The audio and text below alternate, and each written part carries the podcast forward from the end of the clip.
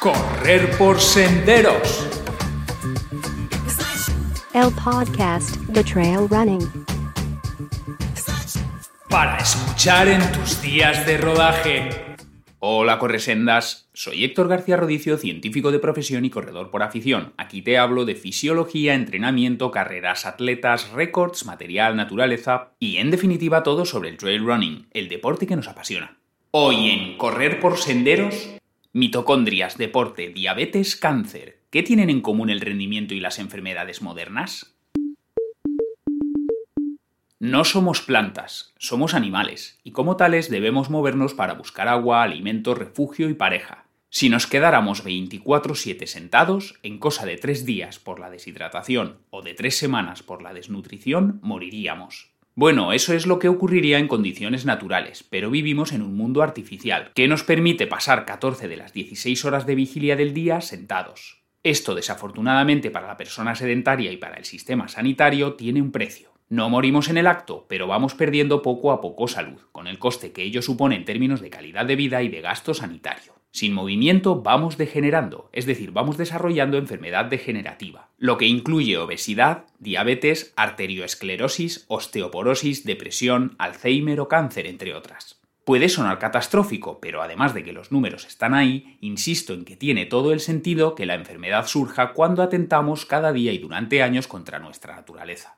Y nuestra naturaleza, lo digo una vez más, es movernos, porque no somos plantas, tampoco mejillones, setas, algas o corales marinos. Esos organismos desarrollaron sus propias estrategias para obtener alimento, para protegerse y hasta para reproducirse sin moverse del sitio. En cambio, nuestra estrategia para obtener alimento, refugio y pareja es mover el culo del sofá y usar músculos, corazón, pulmones y cerebro para encontrar esos recursos básicos que no van a venir a llamar a nuestra puerta, sino que están bien escondidos, vete tú a saber dónde, y nos van a exigir dar lo mejor de nosotros cada día para encontrarlos. La recompensa a tal esfuerzo, pues además de obtener esos recursos vitales, el esfuerzo nos proporcionará placer en forma de endorfinas y una salud de hierro en forma de músculos, corazón, pulmones y cerebro fuertes como el vinagre y jóvenes a la luz del microscopio, diga lo que diga el DNI.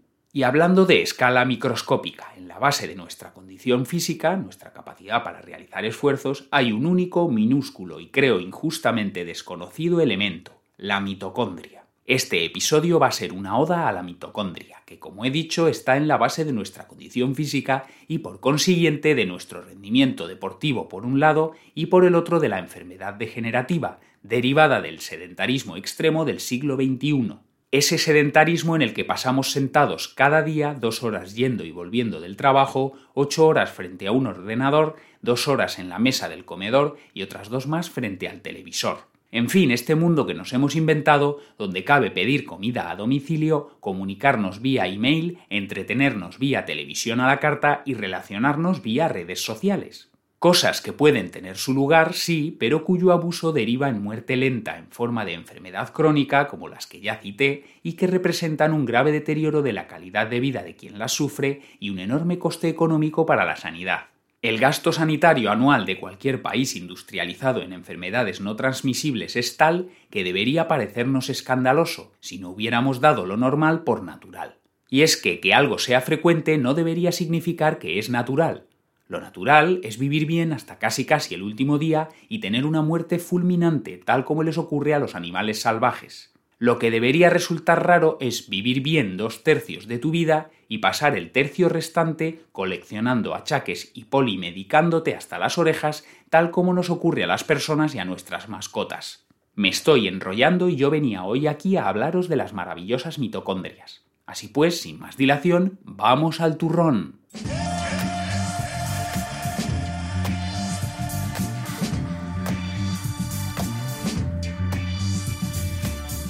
¿Qué son las mitocondrias?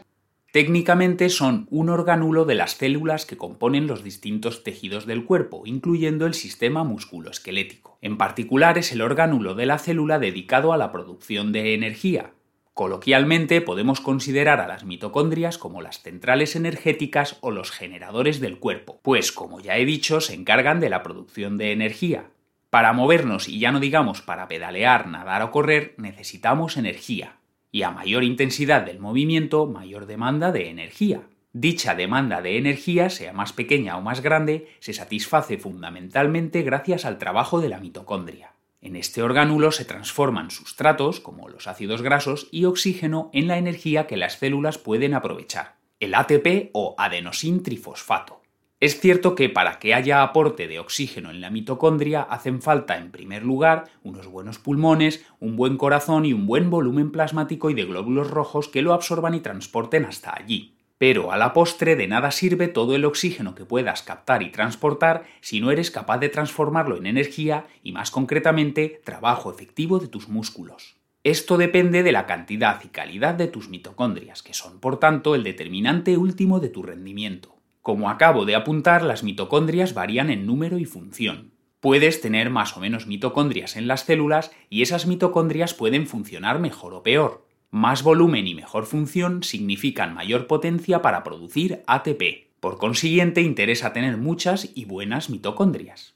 Respecto al volumen, está claro en qué consiste mayor número de mitocondrias por célula, o sea, mayor densidad mitocondrial que se dice. Respecto a la función, la mitocondria trabaja mejor cuantas más crestas tiene, es decir, cuantos más pliegues o arrugas tiene su capa interna, pues es en estas crestas donde están las proteínas encargadas de la inestimable misión de generar el ATP. Más crestas igual a más superficie, igual a más proteínas, igual a más ATP. Un último punto a aclarar es que la oxidación de grasas, es decir, el trabajo que hacen las mitocondrias, no es la única vía de la célula para generar ATP. Cuando la demanda de energía es grande, esto es, se requiere mucha energía en muy corto plazo, un sprint, por ejemplo, la célula es capaz de generar ATP sin oxígeno a partir de glucosa. Es la vía glucolítica, que tiene lugar fuera de la mitocondria. Lo bueno de este mecanismo es que nos proporciona esa energía en tiempo récord. Lo malo es que, 1. Es una ruta poco eficiente, genera apenas dos moléculas de ATP por unidad de glucosa. 2. Hay poca cantidad de glucosa en el cuerpo, en comparación con las reservas de grasa, cosas que ya aprendimos en los episodios 11 y 14. Y 3. Genera un producto final, que es el lactato. El lactato en principio no es un problema porque se puede reutilizar como sustrato energético en la mitocondria a través de un sistema de reciclado. Pero si se acumula mucho lactato y se desborda el mecanismo de reciclado, se va produciendo una acidosis que en última instancia impedirá la contracción muscular. Por su parte, la ventaja de la vía oxidativa es que, si bien necesita mucho más tiempo para trabajar que la glucolítica, es de lejos mucho más eficiente. Genera 18 veces más moléculas de ATP por unidad de sustrato. En resumen, tus mitocondrias son los principales generadores de energía para funcionar.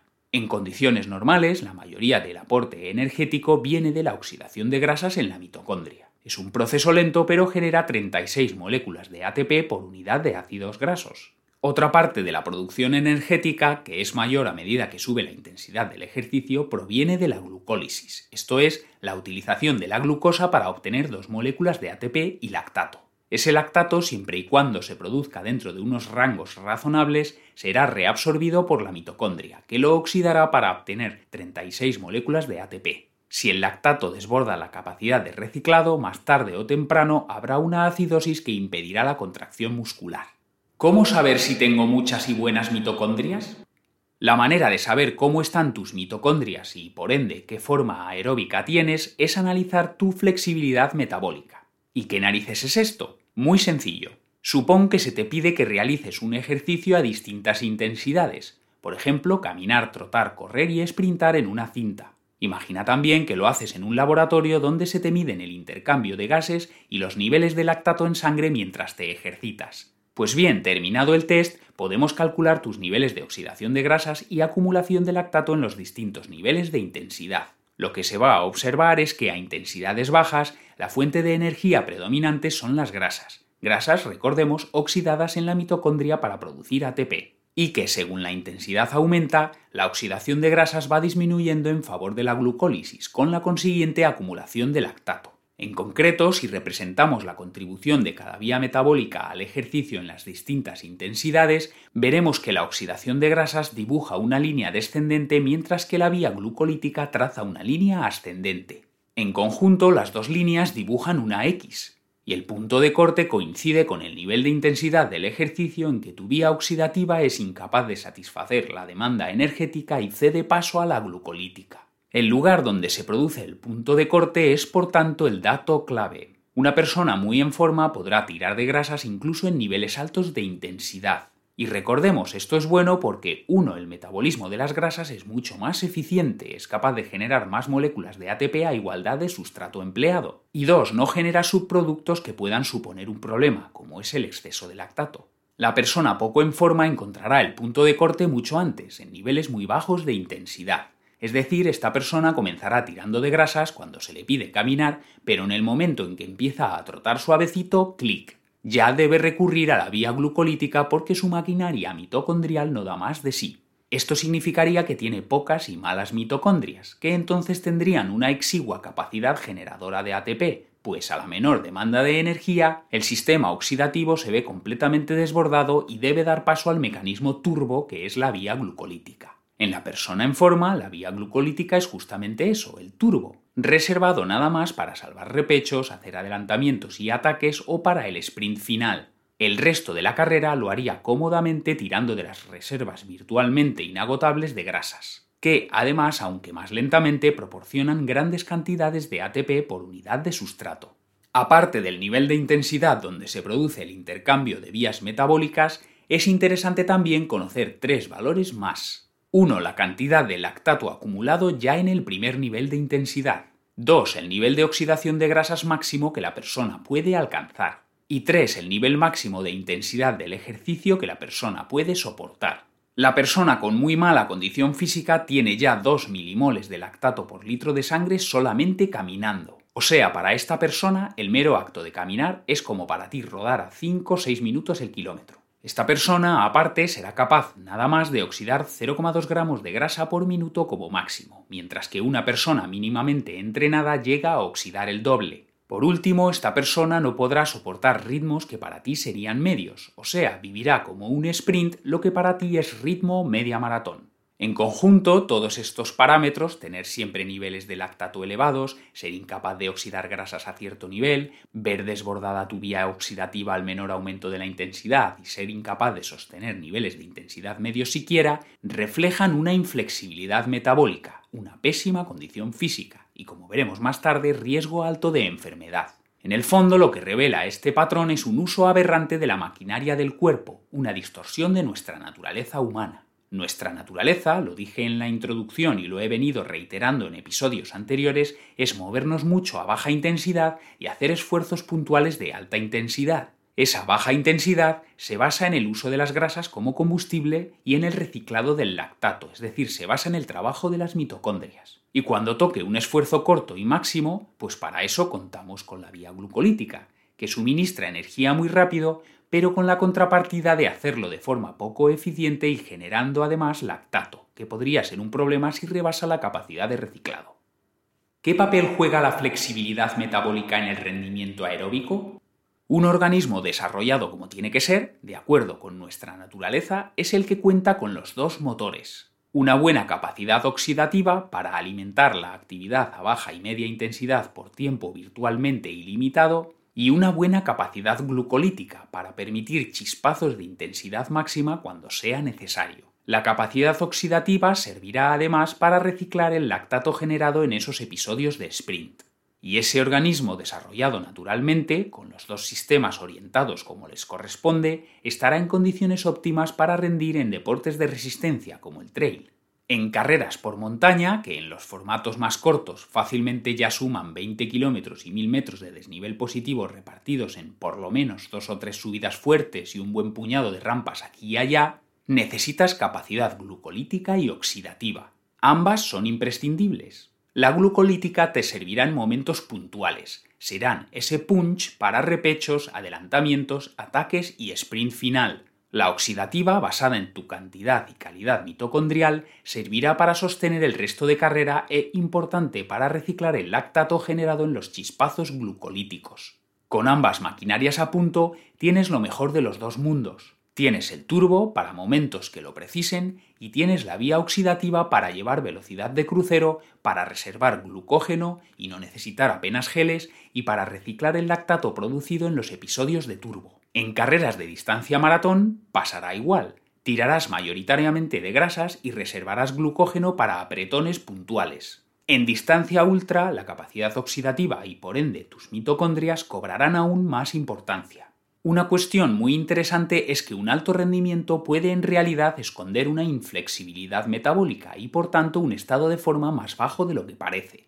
Imaginemos una persona que compite en distancia corta y que toma cantidades ingentes de carbohidrato en carrera mediante geles y que puede desplegar una velocidad asombrosa y mantenerla durante toda la prueba. Esta persona estaría demostrando una gran capacidad glucolítica, una gran capacidad de producir energía en esfuerzos cortos. Por ejemplo, podría hacer un 10K de pista o un kilómetro vertical en torno a 30 minutos. Pero es posible que a través del test explicado antes se vea que su punto de corte entre las vías oxidativa y glucolítica se da en niveles muy bajos de intensidad. Sería entonces como la persona en baja forma que describimos en el apartado anterior. A poco que le subas la intensidad, ya está tirando de glucosa. Esto en principio no es un problema, si como dije la distancia de la carrera es corta y además puedes meter 20 o 30 gramos de carbohidrato cada 15 minutos. Sin embargo, al menor aumento de la duración de la prueba, una capacidad glucolítica hiperdesarrollada que no vaya acompañada de una buena capacidad oxidativa está abocada al fracaso. Lo que va a ocurrir es que el lactato producto de la glucólisis se va a ir acumulando a ritmo frenético y no va a haber masa mitocondrial suficiente para reciclarlo. La acidosis y la consiguiente fatiga estarán a la vuelta de la esquina.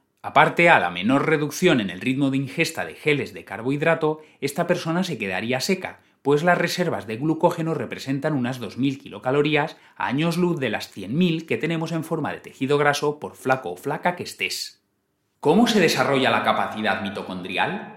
Ahora ya tengo tu atención. Acabas de descubrir que tu capacidad para rendir en carreras de montaña depende en última instancia de esos minúsculos orgánulos en el interior de tus células y en consecuencia te estás preguntando qué hacer para tener más y mejores mitocondrias. ¿Quién no quiere más y mejores mitocondrias? Y eso que aún no he hablado de su papel en la salud. Bueno, sin rodeos, veamos cómo se desarrolla la densidad y función mitocondrial. En cuanto a la densidad mitocondrial, el volumen del ejercicio es la clave se trataría de hacer tiradas largas para agotar el glucógeno y obligar al organismo a sacar energía sí o sí del tejido graso. Sin glucosa, la vía oxidativa se queda sola y tiene que hacer todo el trabajo, se lleve la intensidad que se lleve. Las mitocondrias tendrán que sacarse las castañas del fuego, inventar maneras de quemar más gramos de grasa por minuto. En concreto, tras una tirada larga, las mitocondrias mandarán un mensaje a la célula para que ésta les entregue proteínas con las que hacerse más grandes. Eventualmente, esas mitocondrias hipertrofiadas se dividirán, aumentando la densidad mitocondrial. Se ha visto que esa señalización está muy activada a las 4 horas tras la actividad, de modo que las dobles sesiones podrían ser también una vía para aumentar la densidad mitocondrial. Si a las 4 horas de hacer una sesión de rodaje hacemos un segundo rodaje, incrementaremos esa señalización, potenciando el proceso de crecimiento mitocondrial. La prueba de que un alto volumen de ejercicio a baja media intensidad es la clave para incrementar la masa mitocondrial es el diseño del corazón. El corazón, puesto que debe trabajar literalmente sin descanso 24 horas al día, es el órgano del cuerpo con mayor densidad mitocondrial.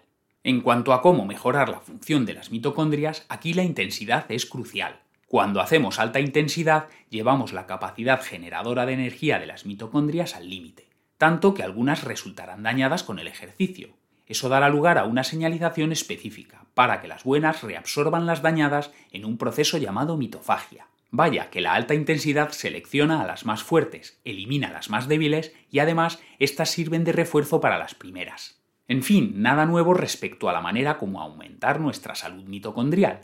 La receta es la de siempre, mucha actividad a baja media intensidad para incrementar la masa mitocondrial y episodios puntuales de alta intensidad, para seleccionar a las que mejor funcionan. Y es que no somos sprinters como el guepardo, pero tampoco plantas que pasan toda su existencia sin moverse del sitio. Somos sapiens, hijos e hijas de la sabana, donde tuvimos que trotar mucho para cazar y recolectar, como aprendimos en el episodio 15.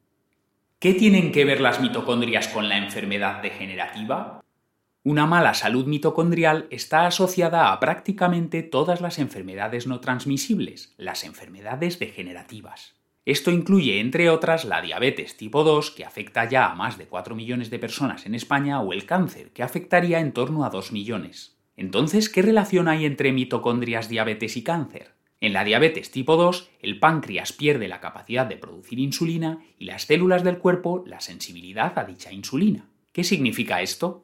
ya hemos visto que una fuente de energía es la glucosa. Bien porque acabamos de comer, bien porque la sacamos de las reservas de glucógeno, la glucosa entra en el torrente sanguíneo. De allí debe viajar a las células para que la conviertan en energía vía glucólisis. Si no lo hacen, la glucosa retenida en la sangre a la larga resulta tóxica. Hay sí o sí que sacarla de ahí. Eso es lo que hace la insulina, traslada la glucosa de la sangre a la célula, para que sea utilizada como combustible o a los depósitos de glucógeno o al tejido adiposo cuando las demandas energéticas están satisfechas. Problema, si tu capacidad para oxidar grasas es pobre o nula, entonces va a haber una dependencia total de la vía glucolítica. Esto va a significar niveles altos y constantes de glucosa y de insulina en sangre, porque la glucosa es el único sustrato que sabes utilizar y porque la insulina es necesaria para el transporte de dicha glucosa.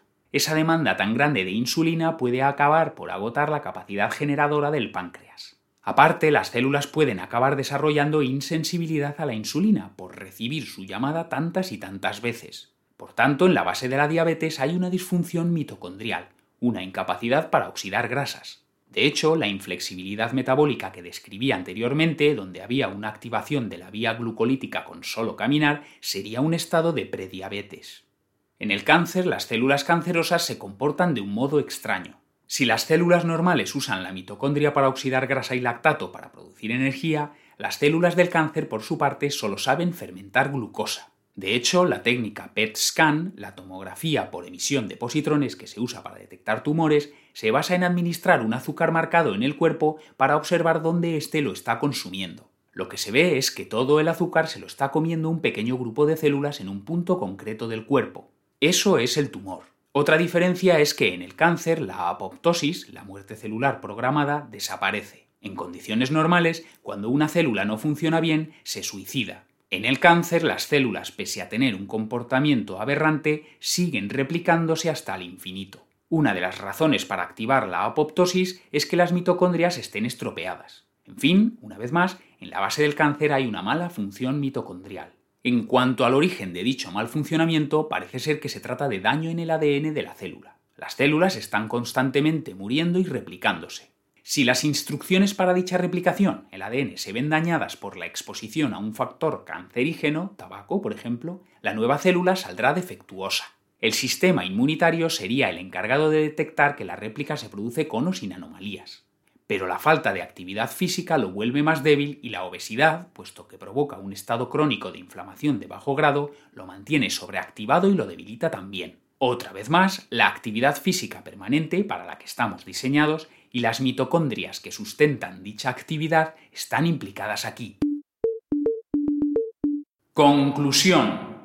Lo dije y lo repito, no somos plantas. Ellas pueden permitirse el lujo de pasar su vida entera sin moverse del sitio y hacer todo lo que tienen que hacer, alimentarse, protegerse, prosperar y reproducirse. Nuestra especie, si bien no muere por estar parada, porque el mundo de hoy te permite trabajar desde un ordenador, pedir comida a domicilio y relacionarte vía Twitter, sí se enferma. El sedentarismo y el sobrepeso están asociados a diabetes y cáncer, entre otras patologías crónicas. Y tiene que ver con un diminuto orgánulo de las células de nuestro cuerpo que usan como generadores de energía, las mitocondrias. Las mitocondrias hacen posible que a partir de oxígeno y ciertos sustratos podamos movernos, caminar, trotar y correr. Es decir, hacen posible que hagamos lo que tenemos que hacer como especie. Desarrollar las mitocondrias sirve para vivir sanos, en primer lugar, y sirve para rendir en carreras de montaña, si también te interesa, que entiendo que sí, siendo oyente de este podcast.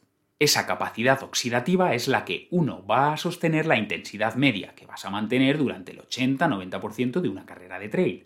Dos, va a reservar el glucógeno que vas a necesitar en momentos puntuales de esfuerzo máximo. Y tres, va a reciclar el lactato producido en esos esfuerzos máximos. Mitocondrias, mitocondrias, mitocondrias. Después de este episodio se te habrá grabado a fuego la importancia vital de este minúsculo pero maravilloso elemento de nuestra fisiología, clave en la salud y en la enfermedad y clave en el rendimiento en deportes de resistencia.